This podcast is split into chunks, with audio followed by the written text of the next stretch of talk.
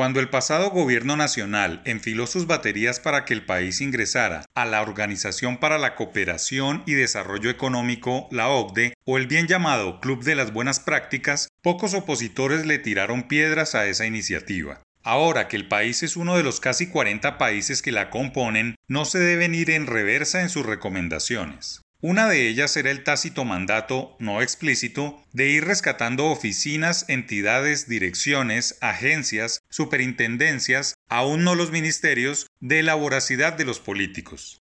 Poco a poco se ha ido limpiando y quitando de las garras politiqueras a la más importante de todas las entidades, la Dirección Nacional de Impuestos y Aduanas DIAN, pero aún falta acelerar su modernización y diseñar la necesaria separación de la actividad de impuestos y aduanas.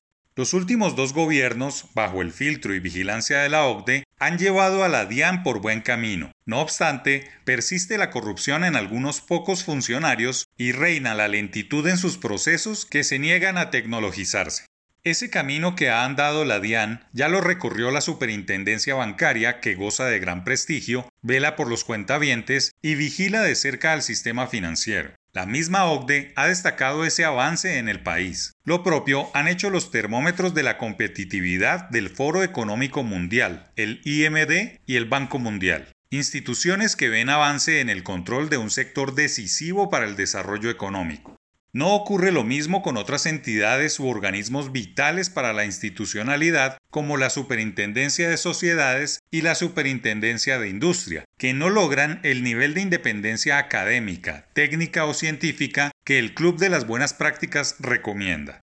Para nadie es un secreto que la SIC camina más rápido en ese sentido, pero le falta nivelarse o alcanzar a sus homólogos líderes en solucionar los problemas que afectan los mercados, la libre competencia y los consumidores.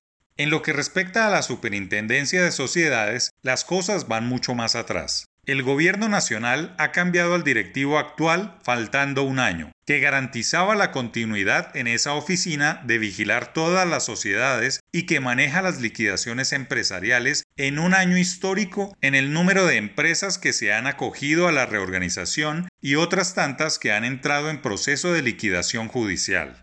El libre mercado, la economía liberal, la propiedad privada y la seguridad tributaria solo se consolidan en estados que ponen en las oficinas de control y vigilancia a técnicos, académicos y científicos que no obedecen criterios políticos, ni están sincronizados con el vaivén de ministros que entran y salen de las carteras por acuerdos políticos. Lo mismo debe ocurrir con los codirectores del Banco de la República, la única entidad que preserva independencia constitucional, pero que sus miembros de junta, puestos por el gobierno, deben tener el ADN profesional y académico para acceder a tan importante entidad.